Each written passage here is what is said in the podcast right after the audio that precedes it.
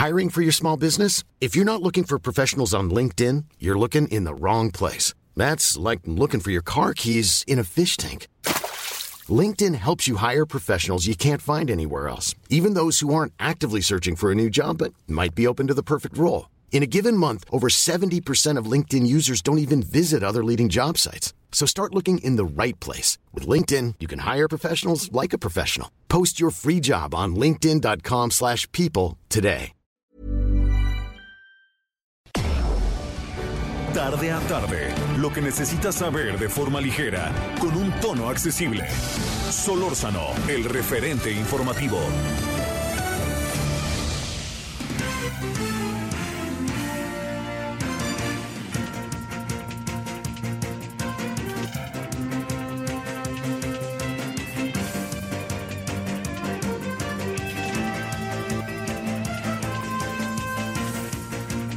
Buenas tardes, aquí andamos a las 17 horas en la hora del centro. Estamos desde esta bellísima ciudad, como le decíamos ayer. Es una ciudad bellísima.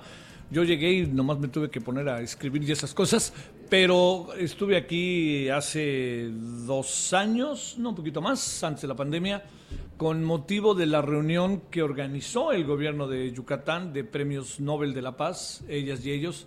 Fue una experiencia maravillosa.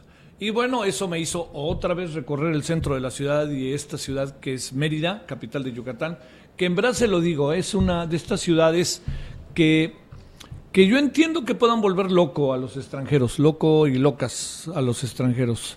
Pero quiere que le diga algo, es, es una ciudad que, que ha logrado, junto con el Estado, organizarse.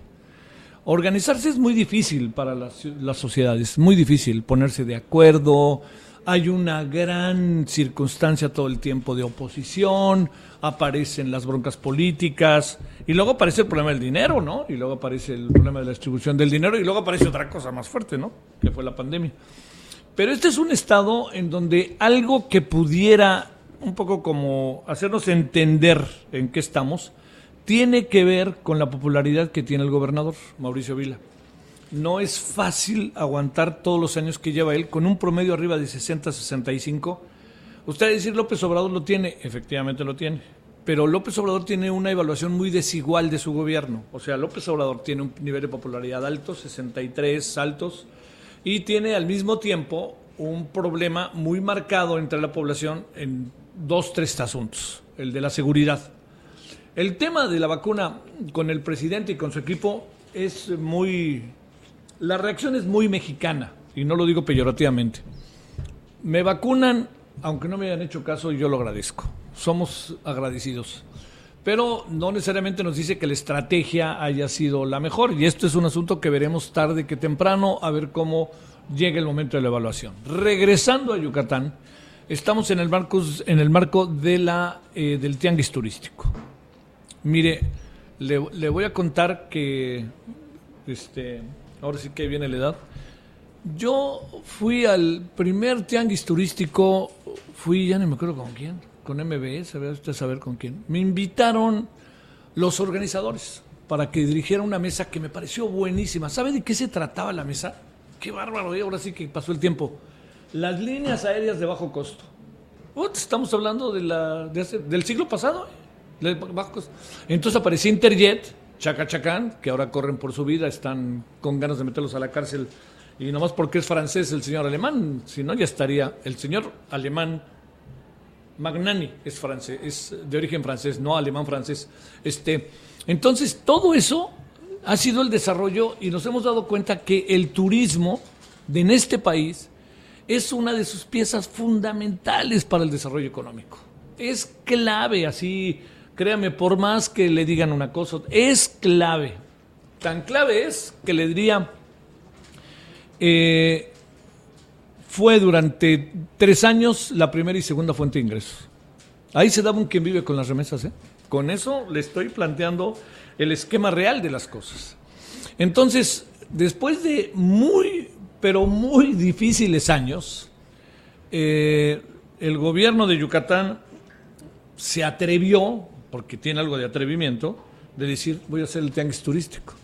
usted va a decir, no, bueno, pues el tianguis turístico, no, no, no, espéreme, estamos todavía con pandemia, estamos todavía con muchos hoteles que todavía del todo no se echan a andar, estamos con centros turísticos donde la gente tiene miedo de salir, estamos con que no se ha vacunado a todo mundo, estamos con que los que vienen ahora se les tiene que exigir vacuna aunque no quieran algunos, pero entonces estamos en un mundo que se nos que lo tuvimos que reorganizar, ¿no? Y en este proceso de reorganización, pues se está desarrollando este tianguis turístico. Está, estos son, estos son eventos muy impactantes, ¿no? Pues, si usted nunca ha venido, déjeme contárselo, ¿no?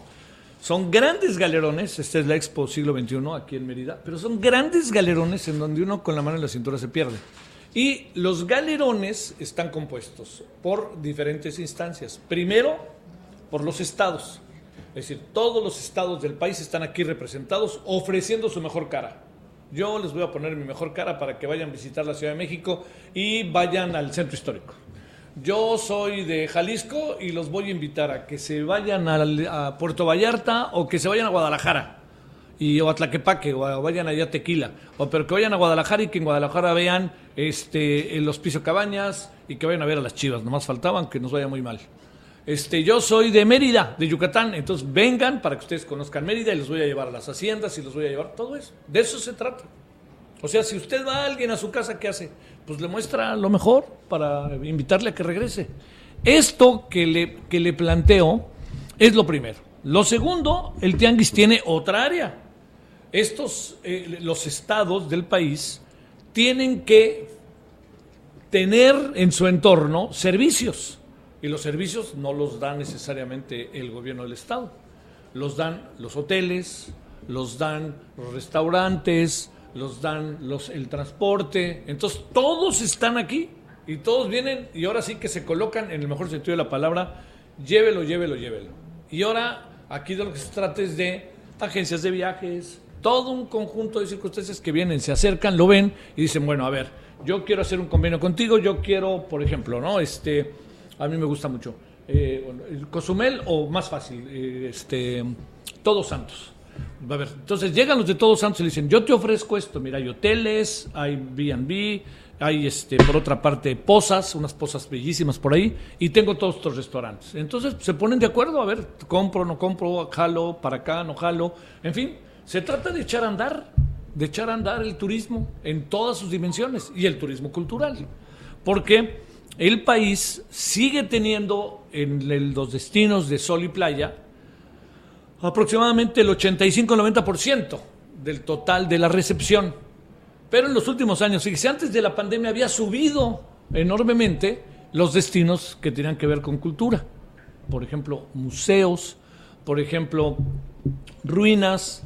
Usted, eh, si vive en la Ciudad de México, se va a llevar ahí un buen, un bonito, una bonita sorpresa por ejemplo, las pirámides de Teotihuacán, se sorprendería la gran cantidad de personas que van, mexicanos y extranjeros. Van sistemáticamente. Y luego también está otra parte, otra parte que es sumamente relevante, y esta parte sumamente relevante tiene que ver con, ni más ni menos, con lo que también hay otras actividades que se convierten en actividades importantísimas, importantísimas, se lo digo, que van de la mano hasta del deporte. Entonces, todo esto yo le digo, le planteo. Estamos ante una posibilidad grandísima de que el turismo mexicano saque la cara. Y yo le diría que si no viene por acá, veo muy difícil que salga por otros lados. Eh, digamos, si no se ponen de acuerdo los turisteros, como luego se dice, ¿no? Y con todo lo que tiene que ver con los turisteros, pues este va a ser muy difícil que podamos echar a andar esto que es una gallina de los huevos de oro. Le digo, los números de México en materia de turismo hace 3, 4 años alcanzaban la primera o segunda fuente de ingresos. Es, eso no lo perdamos de vista. Pero pues para eso se requiere que se reúne el tianguis turístico, pero también se requiere que la población tenga lana, haya empleo, haya todo lo habido y por haber. Bueno, vamos a, ya hasta la Ciudad de México a hacer una muy breve pausa. Yo le agradezco que nos acompañe 98.5 de FM, Heraldo Radio, y si le parece, vamos a platicar del transporte. de un transporte quizás el más significativo, emblemático de nuestro país. Ahorita vamos a platicar de él, si le parece, con Juan Carlos Abascal. Ya le contaré y va a ver que seguramente se ha subido. ¿Tú te has subido? Yo sí me he subido, ¿eh? Varias veces, varias veces. Bueno, ya ahorita le contamos a qué nos hemos subido. Transporte terrestre, ¿eh? Aguas, ¿eh? Eso es lo bueno. Solórzano, el referente informativo.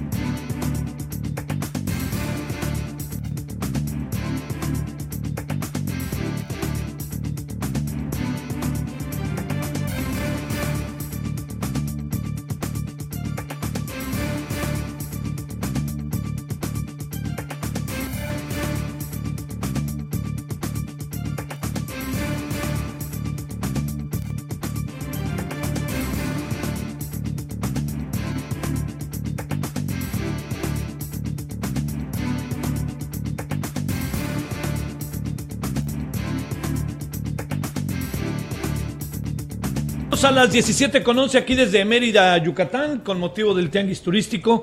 ¿Qué número de tianguis será? ¿Tienes una idea? ¿Quién sabe ya? Cacho, 42 o 43, sí es. La voz que usted escucha es de Juan Carlos Abascal, director de soluciones de movilidad, LATAM en Mobility, en Mobility ADO. Juan Carlos, muchas gracias. ¿Cómo has estado? Muy bien, Javier, muchísimas gracias. Un placer estar en esta hermosa ciudad de, de Mérida, Yucatán, en este tianguis. Decíamos, llegan hasta acá, ¿sí, verdad? Desde la Ciudad de México, ¿no? Sí. Si tú hoy agarras el mapa de la Ciudad de México y le pones una línea vertical, todo desde el, todo el Golfo de México y Caribe Sí. y del lado del Pacífico Guerrero. Oaxaca, Chiapas, esa es nuestra A cobertura. ver, para planteártelo de esta manera, digo, pues, no, no creas que te estoy poniendo un 4, ¿verdad? Pero ¿a dónde no llegan? ¿De Toda las la grandes parte- ciudades? No, todo lo que es el norte, norte no Tamaulipas, o sea, todo lo que es eh, Chihuahua, Sonora, Sinaloa, eh, Nuevo León y todo el Bajío, ahí no llegamos.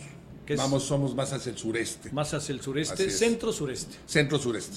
Oye, este, yo recuerdo un viaje de, si te voy a sorprender, hace muchos, muchos años en un ADO de la Ciudad de México aquí a Mérida.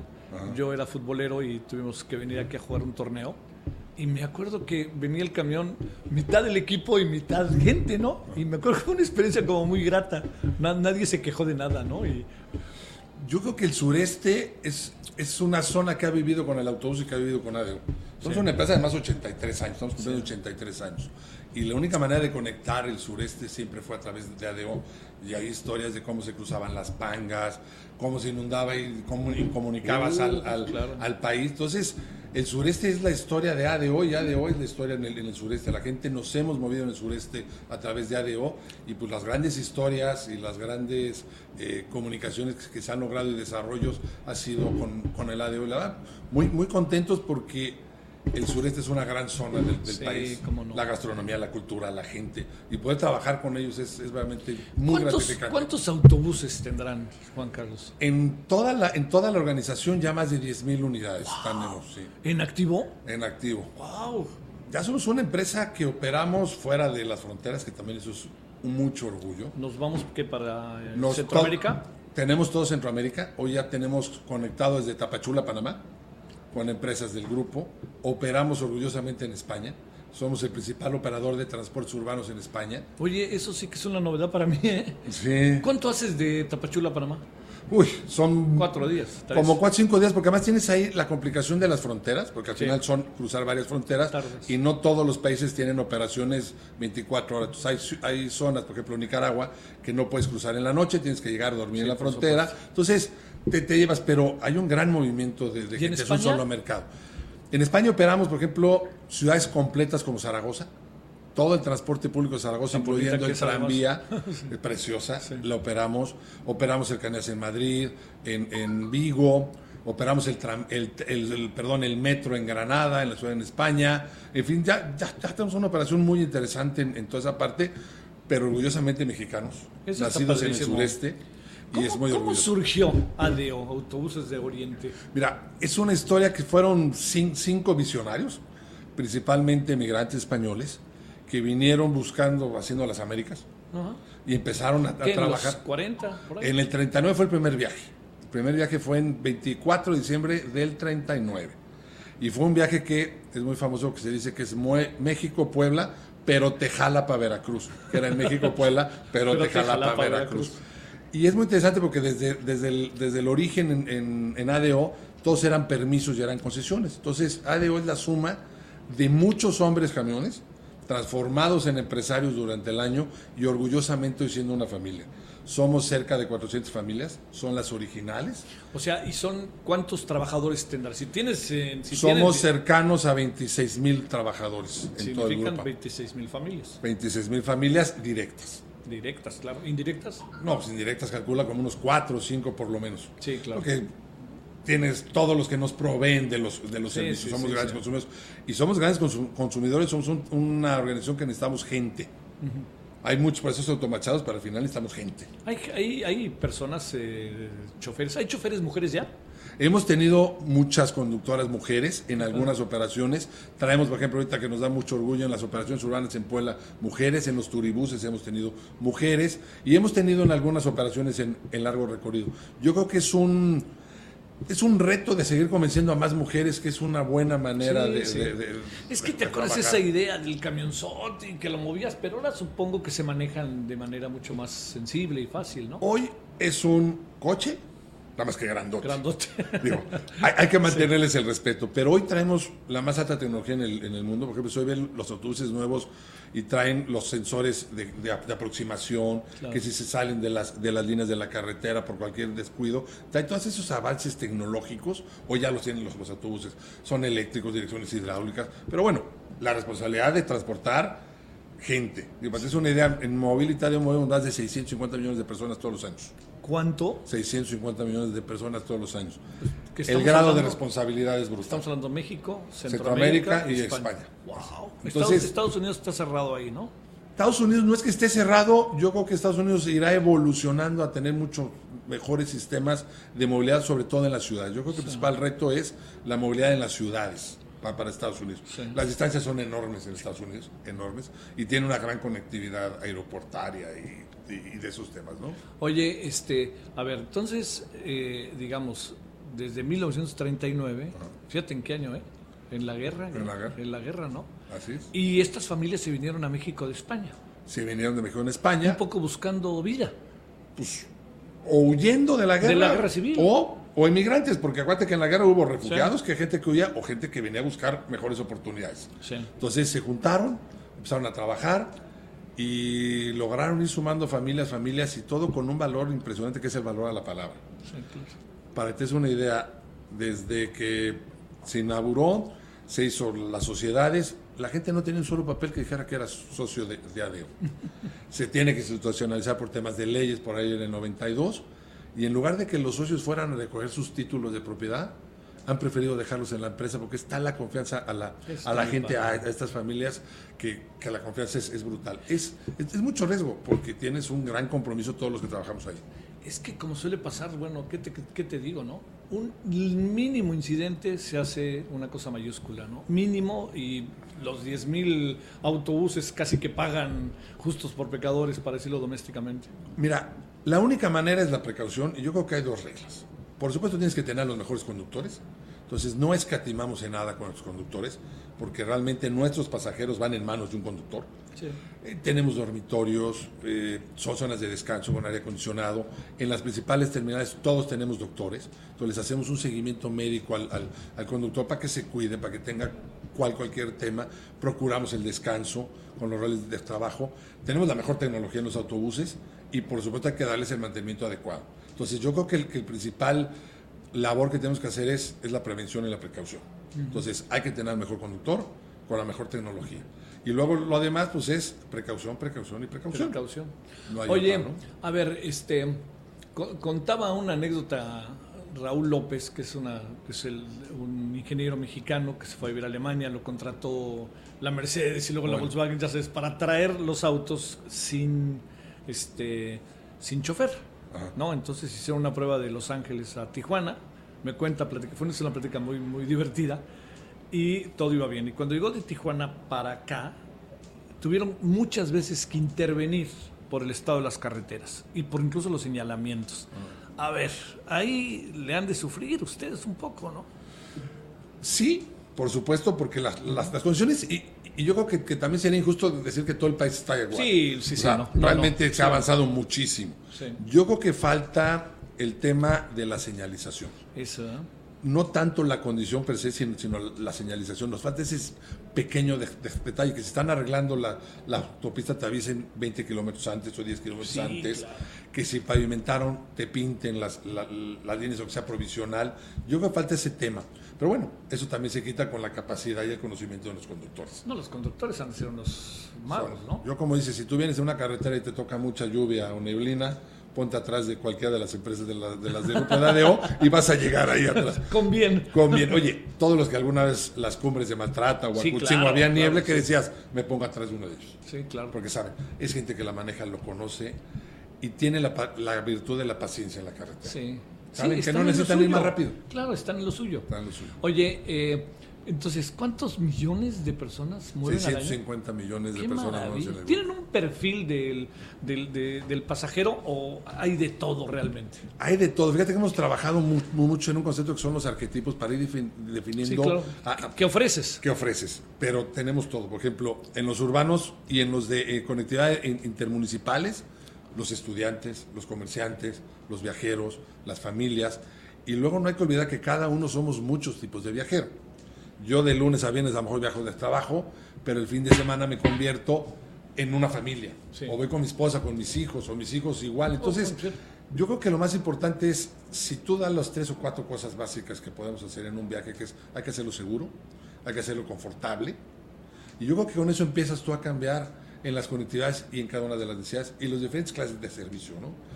Oye, y además la otra cosa, ¿no? Que este se sofisticó también el asunto, ¿no? Tienes que atender al pasajero, que si le das de comer o que le das algo. Eso, eso ahí qué ha pasado, porque ya ves que los aviones están del- están en otro, están en un proceso que yo de repente tengo la impresión de que no saben ni qué hacer, ¿eh? Las líneas aéreas en esa materia, ¿eh? el tema de, de la estructura de costos. Nosotros lo que hemos hecho es segmentar muy bien nuestras clases de servicios Sí. y saber que en esa clase de servicio qué le podemos ir, ir, ir ofreciendo. Entonces tenemos servicios como el platino, son coches camas, o sea, se hacen literalmente sofás camas, te das televisiones individuales, alimentos, tienes una experiencia diferente en la, en la terminal, los servicios de alta frecuencia que lo que quieres es llegar, que pase cada cinco minutos porque lo que necesitas es tiempo, el, el estándar, y cuando llegamos el estándar es el mínimo aceptado en una primera clase que es el ADO, y de ahí jugamos hacia arriba, hacia abajo, dependiendo cada una de las, de las necesidades. Y no cambia la calidad del servicio, cambia el atributo del autobús. Ah, porque bien. es el mismo conductor capacitado, es el autobús certificado, nada más tenemos necesidades diferentes en frecuencia, tamaño, etcétera. Oye, a ver, de estos temas para ir cerrando, los rudos, la seguridad. Mira que la, que la seguridad en la carretera no, no podemos de- decir que no haya temas, pero también se trabaja muchísimo con la precaución. La verdad es que nuestras rutas y los incidentes son verdaderamente pequeños para el número de, de eventos.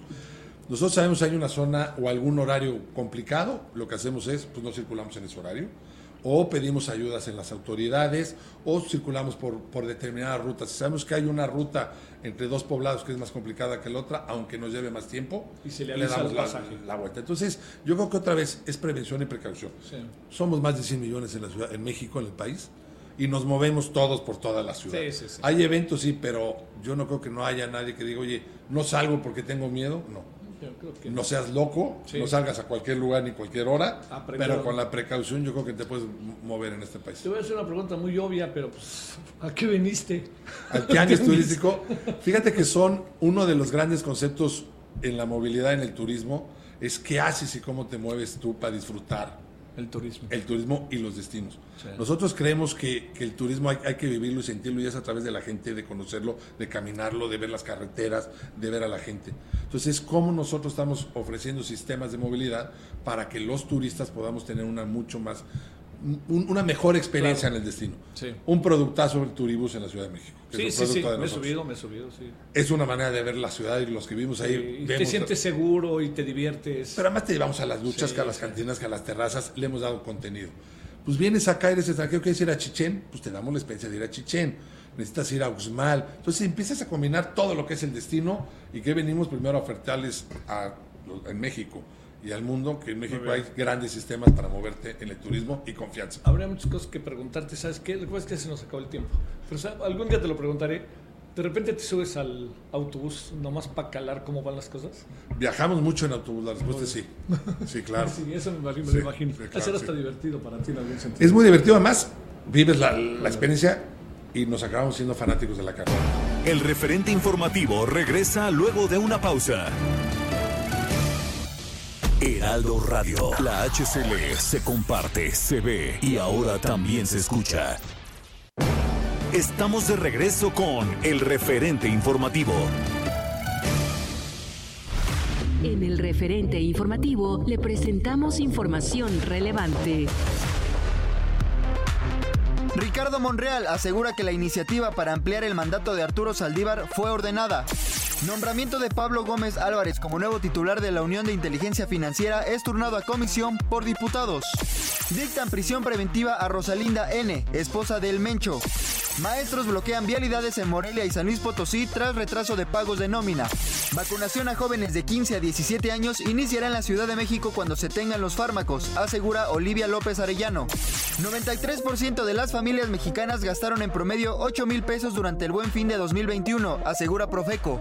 Eunice Rendón, coordinadora de Agenda Migrante, ganó el premio al servicio humanitario excepcional. Claudia Sheinbaum pide cero impunidad para corruptos en referencia al caso Toledo.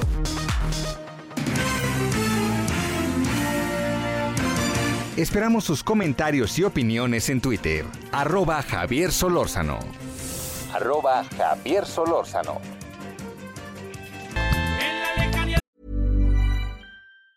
Hey, it's Ryan Reynolds, and I'm here with Keith, co star of my upcoming film, If, only in theaters, May 17th. Do you want to tell people the big news? All right, I'll do it. Sign up now and you'll get unlimited for $15 a month and six months of Paramount Plus Essential Plan on us. Mintmobile.com slash switch. Upfront payment of $45 equivalent to $15 per month. Unlimited over 40 gigabytes per month. Face lower speeds. Videos at 480p. Active Mint customers by 531.24 get six months of Paramount Plus Essential Plan. Auto renews after six months. Offer ends May 31st, 2024. Separate Paramount Plus registration required. Terms and conditions apply if rated PG.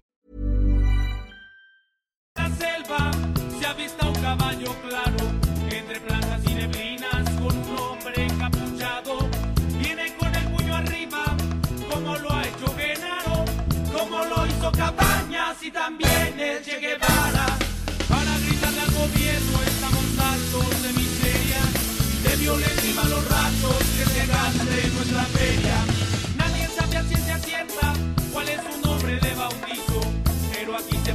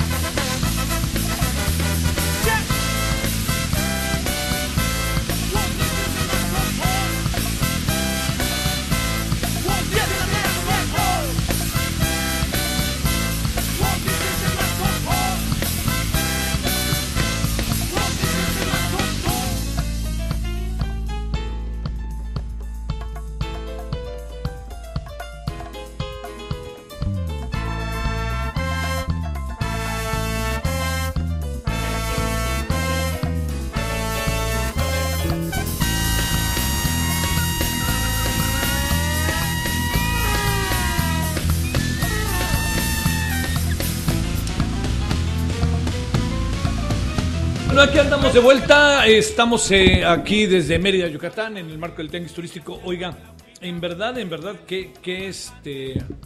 Qué interesante historia la de la de la de ¿eh? la de autobuses de Oriente. Qué interesante historia. Fíjese, ¿cuántas personas mueven al año? 6 millones, ¿verdad? 6 millones o más. Más, ¿no? Bueno, no más. Bueno, algo así, pero, pero de dos, eh, de dos este, dígitos. Millones de personas. Imagínense el autobús que maneja todo eso. Y a ver los que acaban de sintonizarnos. Los camiones ADO son los que mueven buena parte de Tapachula hasta Panamá. Y los camiones, los autobuses, me dijeron, ya no se dice camiones, autobuses. ¿Cómo ve para los que van a España y la madre patria? Pues allá también hay seis, siete estados en donde se, se mueven gracias al ADO. Es una muy buena noticia. Su lado ese es su lado bueno. Luego también patrocinan a la selección mexicana que... Híjole, Román, perdónenme, no es que yo sepa mucho, pero es que es lo que se vio. Dije, México no va a traer un punto de Estados Unidos y Canadá. No, no, hasta me regañaron. Y mire que soy muy profutbolero y le voy a la selección y me duele cuando pierden. Y este, si no entienden lo que pasó, van a ir a jugar a Asia, ¿no? Y pues Miguel Piojo Herrera, te perdonamos los pecados. No, ¿eh? Muy, muy delicado ese asunto. Bueno, vamos a otra cosa. Estamos eh, aquí entonces desde la capital de Yucatán. Eh, hoy hace Marco, es Marcos Hall. Este es, es el Panteón Rococó.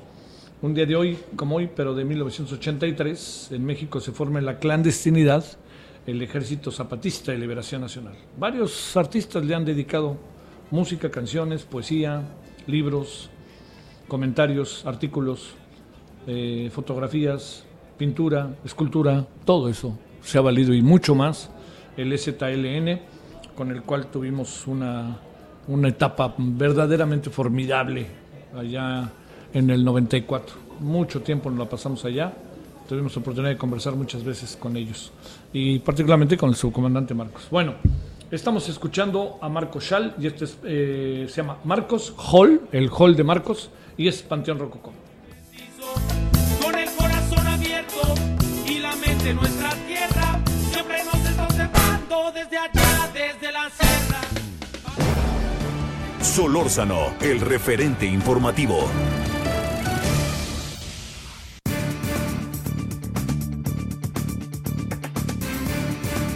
Bueno, desde el Tianguis Turístico de Mérida vamos a transmitir hoy, estamos transmitiendo, mañana día jueves y el viernes vamos a estar transmitiendo radio y televisión desde acá y todos los comentarios, todo desde acá, desde Mérida, a ver qué le parece. Bueno, le cuento que ha habido una cantidad de información sobre el tema de los militares y creo que quien ha tenido una lectura verdaderamente, digamos, mu- mu- muy interesante, porque no parte solo de interpretaciones que él hace, sino de investigaciones, no solamente de- del conocimiento o de las interpretaciones, sino también de las investigaciones, que son las que permiten las lecturas, lo que ha hecho Ernesto López Portillo, quien es coordinador del programa de seguridad ciudadana de la Ibero, fundó y dirigió el sistema para la seguridad, el Instituto para la Seguridad y la Democracia incide. Querido Ernesto, ¿cómo has estado? Buenas tardes. A ver, Hola, si Javier. por- ¿me, me escuchas bien, Ernesto? Hola, Javier. Sí, te escucho. Yo te escucho. ¿Tú me escuchas, Ernesto? Ya estamos, aquí estamos, a tus órdenes, Javier, buenas tardes. Bueno, antes que nada, ¿cómo estás? ¿Cómo te ha ido? Bien, Javier, pues co- como dices tú, con un chorro de información, mucho trabajo, mucha investigación y este, tratando de traducir todo este todo este tsunami verde, este tsunami verde olivo, tratando de traducirle a la gente lo que está pasando en esta muy, muy avanzada militarización del país, Javier. Oye, este, que 80 mil militares se están moviendo, más que además de ello estamos en un proceso en donde ahora van a ser quienes administren. Este, ya no hay confianza en la sociedad civil, evidentemente, para estos menesteres. Eh, cuando volteamos la cara, como luego pasa con algunas cosas, ¿no, Ernesto? Cuando volteas la cara, resulta que ya estás totalmente atrapado. ¿no? Y Sí. ya, ahora sí, ¿cómo le haces para salir? Porque no lo vas viendo, más bien, un día volteas la cara y cuando haces el análisis dices, ah, caray, ¿y qué pasó con esto, con esto, y el tren Maya y esto? A ver, ¿cómo ves las cosas y qué riesgos le ves a las cosas? A ver, vamos, vamos a poner un poquito de contexto rápido, muy preciso. En este momento eh, estamos en el nivel más alto de despliegue militar que haya tenido México en su historia contemporánea para tareas de seguridad. Eso ya nadie lo discute. Tenemos también algo que va más allá de la seguridad, que le llamamos militarismo, y que es la ocupación progresiva de tareas civiles por parte de las Fuerzas Armadas, más allá de la seguridad. El CIDE, como sabes, publicó este inventario nacional de lo militarizado y nos pusieron la friolera de 127 tareas identificadas, exactamente qué tarea y en dónde en el país, en donde la Secretaría tal, eh, que, que va en todas las ramas que uno se imagine de la función pública, le entrega a las Fuerzas Armadas las tareas, incluyendo temas del Consejo de la Judicatura Federal, temas de ecología, temas de... Entonces, mientras vamos mirando el día a día, ocupándonos de nuestras vidas, se va llenando de militares eh, la función de gobernar el país.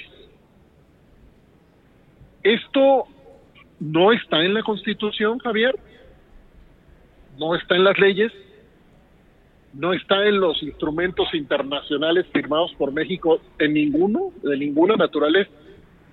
Esa es una ruta política. Pero lo que estamos destacando en este texto que apenas publiqué en Animal Político, lo que estamos destacando es que esto ya ha avanzado tanto.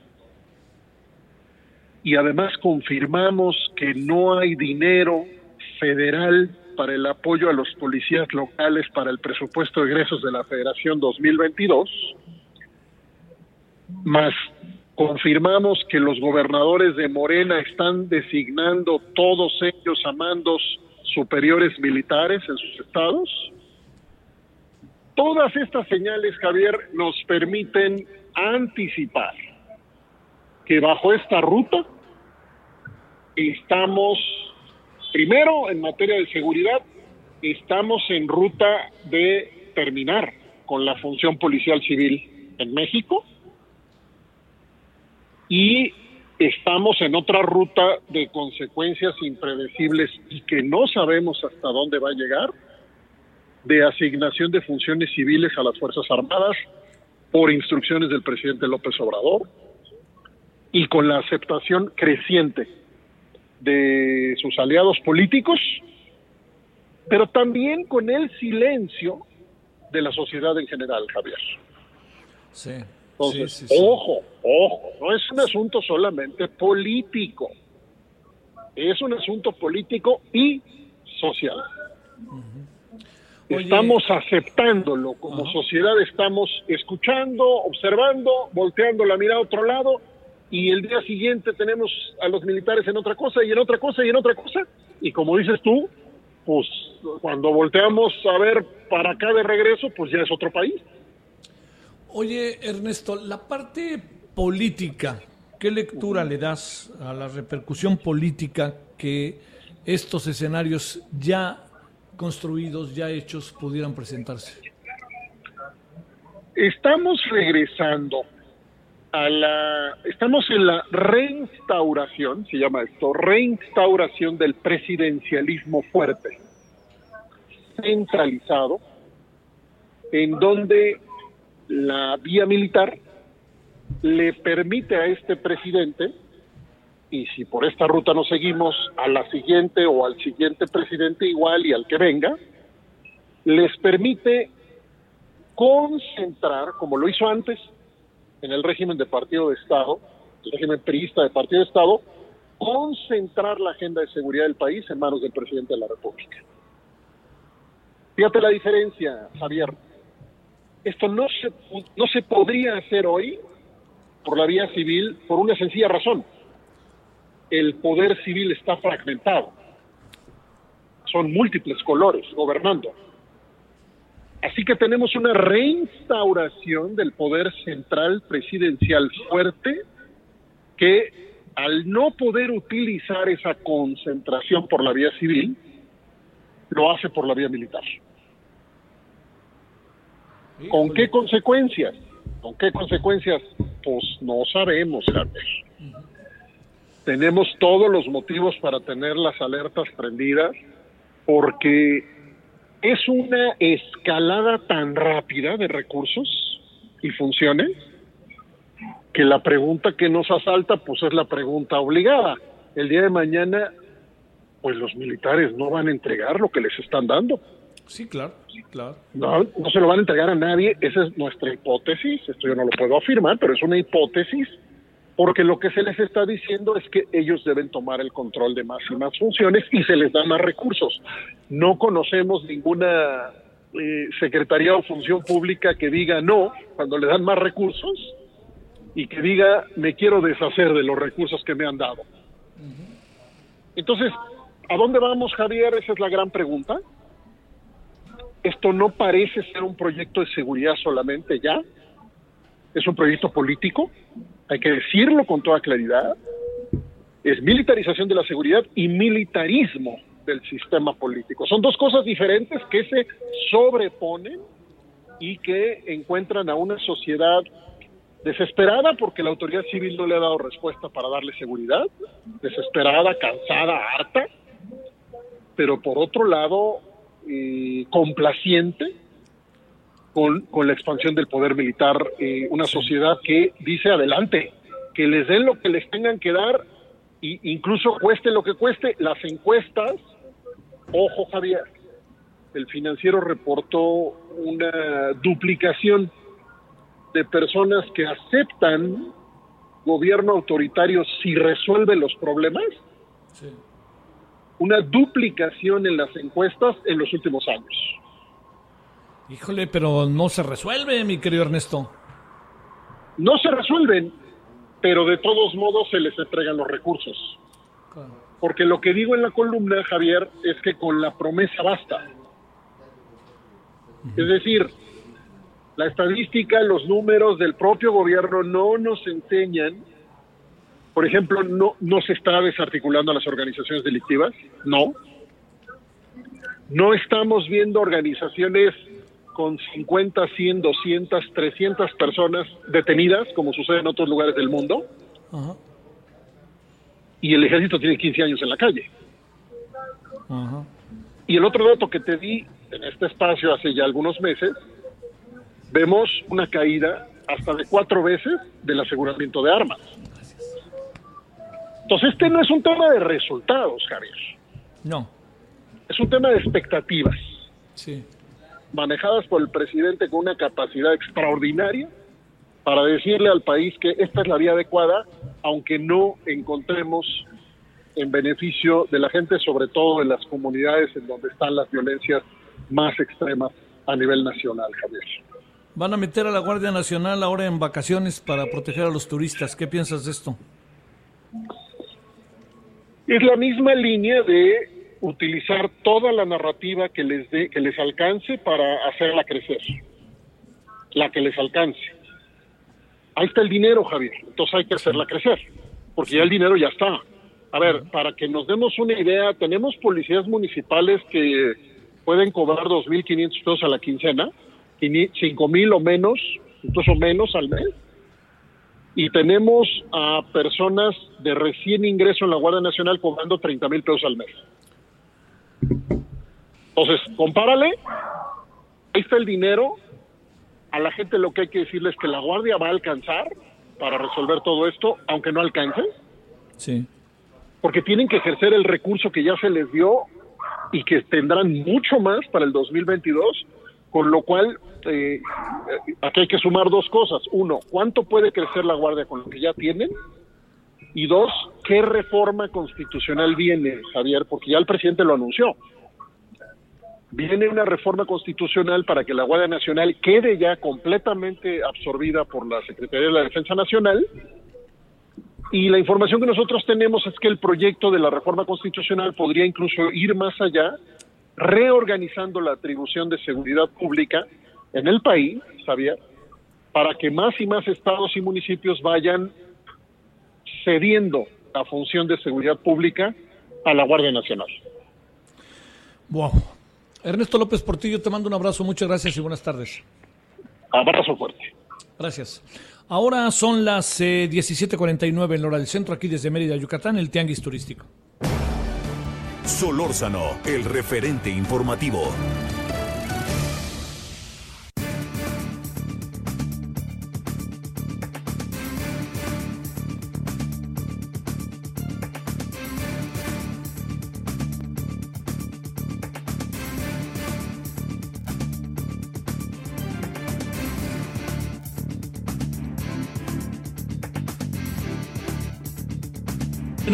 Vamos a... Como hay, hay estados en que va a estar rudo, hay que reconocerlo por todo lo que ha pasado, pero son estados de una belleza invaluable, así le diría yo. Roberto Monroy García, con quien hemos platicado varias veces, ahorita nos acordábamos, él es el secretario de Turismo de Michoacán. Bueno, ¿cómo estás, secretario? Bien, Javier. Roberto? Bien, ¿Cómo te gracias va? a Dios. Bien contento, pues feliz de que se reencuentre la familia Sí, claro. turística de nuestro país en este ¿Cuánto evento. tiempo tienes en este sector?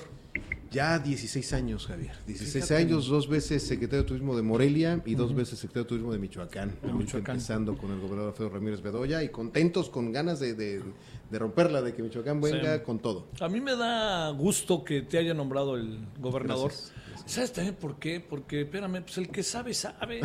O sea, digamos, yo entiendo que este asunto del pasado, ya sabes quién, Sí. se nos pone muy, muy tenso, pero, este, pero aquí es importante porque hay un conocimiento. A ver, no te voy a preguntar nada que no sepas y que hayas vivido. Primero, ¿cómo enfrentar el tema del turismo cuando el tema de la inseguridad, toma de vías, todas las balaceras allá en Apatzingán y más adelante, en la zona caliente? A ver, ¿de esto qué has pensado?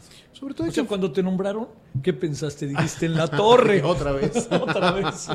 La verdad es que eh, Michoacán es un estado privilegiado. Es un estado que tiene todo México en una sola proporción de, de la República Mexicana, en una sola porción. Me parece que ha sido injustamente tratado Michoacán, Javier. De pronto ha sido estigmatizado. Sí hemos tenido episodios delicados, ninguna situación que ponga en riesgo al turismo. El turismo no ha tenido una sola situación más que del robo común que te encuentras en cualquier parte del mundo, la cartera, el celular, el cristalazo, como pasa en todo el mundo. Pero Michoacán tiene nueve pueblos mágicos, tiene seis patrimonios de la humanidad, tiene 213 kilómetros de playas bellísimas, tiene cultura, tiene tradición, tiene gastronomía, tiene una cercanía con los principales destinos emisores, Ciudad de México, Querétaro, Guadalajara, León. Entonces, la verdad es que, ¿cómo se enfrenta? Como lo estamos haciendo ahorita, armonizada la policía, los elementos de seguridad, las instancias de seguridad, con la federación, con el Estado, con los municipios, no en rompimiento con la federación. No puedes pelearte con la cocinera, Javier, no puedes estar buscando pleito porque no logras nada, no ganas nada. Y lamentablemente a Michoacán le ha tocado sufrir estas, estas divisiones. Hoy está armonizado, hoy hay un trabajo perfecto con la Guardia Nacional, con el Ejército Mexicano, con la Secretaría de Marina, con la Seguridad Pública del Estado, con Protección Civil, con las autoridades municipales. Entonces yo creo que eso hay que dejar y confiar en que la gente que sabe de seguridad haga su trabajo, los que estamos en turismo hacer el nuestro. A Y ver. lo de nosotros es promover Michoacán. A ver, déjame decirte, este, ¿a qué, ¿en qué te vas a concentrar? Generar producto turístico y capacitación, Javier. A ver, no- grandes temas de infraestructura no es cierto porque no tenemos dinero. Michoacán tiene una deuda muy grande y no hay recurso económico para pensar en grandes infraestructuras, no se puede. Pero la capacitación al sector turístico, la promoción y la generación de producto, te pongo un ejemplo que el gobernador está ahora encabezando. En Michoacán hay una fiesta que se llama la Cuinchecua, la fiesta grande de Michoacán, quiere decir eso en purépecha, la fiesta grande, que es parecida a la Guelaguetza. Y es tan cotidiana para nosotros que no le hemos dado su justo valor y su dimensión para hacer un producto turístico de una expresión cultural tan importante como lo es la cuinchecua. Que hay que hacer este tipo de cosas, detectarlas, buscarlas y potenciarlas. La cocina tradicional mexicana ayer cumplió 11 años como patrimonio de la humanidad. ¿Sabes qué dice el nombramiento? El paradigma Michoacán. ¿Qué fue esto que la cocina que hizo el expediente para que hoy México ostente un patrimonio de la humanidad de, la cocina tradicional? Fue Michoacán. Entonces, estas cosas que son muy cotidianas para nosotros, porque las tenemos allá al día, lo que hay que hacer es buscar cómo generar producto turístico. No un evento, productos turísticos, que la Todo gente esto- vaya a Michoacán. Todo esto que tiene que ver con el Festival de Cine, el Festival de la Música. De guitarra, de órgano, de guitarra, de Morelia en Boca, todos los festivales, se- claro. Eso se queda. Se están haciendo, se acaban. eh, El de cine acaba de El terminar. de cine terminó, Morelia en Boca terminó, viene Feratum, que es un festival de terror en Talpujagua y en Pátzcuaro. Ah, está padrísimo. está padrísimo ese festival. El de guitarra terminó, el de música termina este- el día 20, el sábado termina el de música, el de órgano viene una parte aquí y otra parte en Madrid. En Madrigal de las Altas Torres habrá un concierto en, en- en España, que es la tierra de Vasco de Quiroga, la ruta Don Vasco hay que reactivarla. En fin, me parece que hay una serie de actividades, y no solamente Morelia Cultural. Michoacán Patrimonial, Sinsun, San Pátzcuaro, Quiroga, Ongarícuaro, eh, to- to- toda, la, toda la zona de Zamora, Uruapan, Apatzingán, que luego la gente lo tiene muy estigmatizado. Apatzingán está muy tranquilo, tiene balnearios espectaculares. Las playas de Michoacán, Javier. Además son de fácil acceso. ¿eh? Las playas, a ver, tiene buena eh, en su- O sea, de. Morelia a ¿qué haces? Estás hablando de tres horas. Tres horas. Carreteras de muy buenas De muy buen condiciones. y a la playa estás en tres horas y media por el lado, digamos, de Lázaro, Lázaro Cárdenas, Cárdenas. y por el lado de Colima estás a cuatro horas de la otra, de la otra parte del Pacífico michoacano pegado a Colima. Entonces, realmente es un lugar bellísimo que necesitamos eh, quererlo todos. Bueno, yo creo que hay una parte, más allá de diferencias políticas que puedan existir, es un buen momento para, para Es, echar es a que el turismo ahí. no puede tener colores, Javier. Sí, el claro. turismo no puede ser eh, más que un motivo de unidad de, los, de los mexicanos. Y en ese sentido hay que trabajar todos. Aquí están las 32 entidades. Y no se pregunta ni se pone la bandera de ningún partido afuera. Gracias. La bandera es la bandera nacional. Gracias, secretario. Gracias a ti, Javier. Nos vemos a la noche, adiós. Hasta aquí, Solórzano, el referente informativo.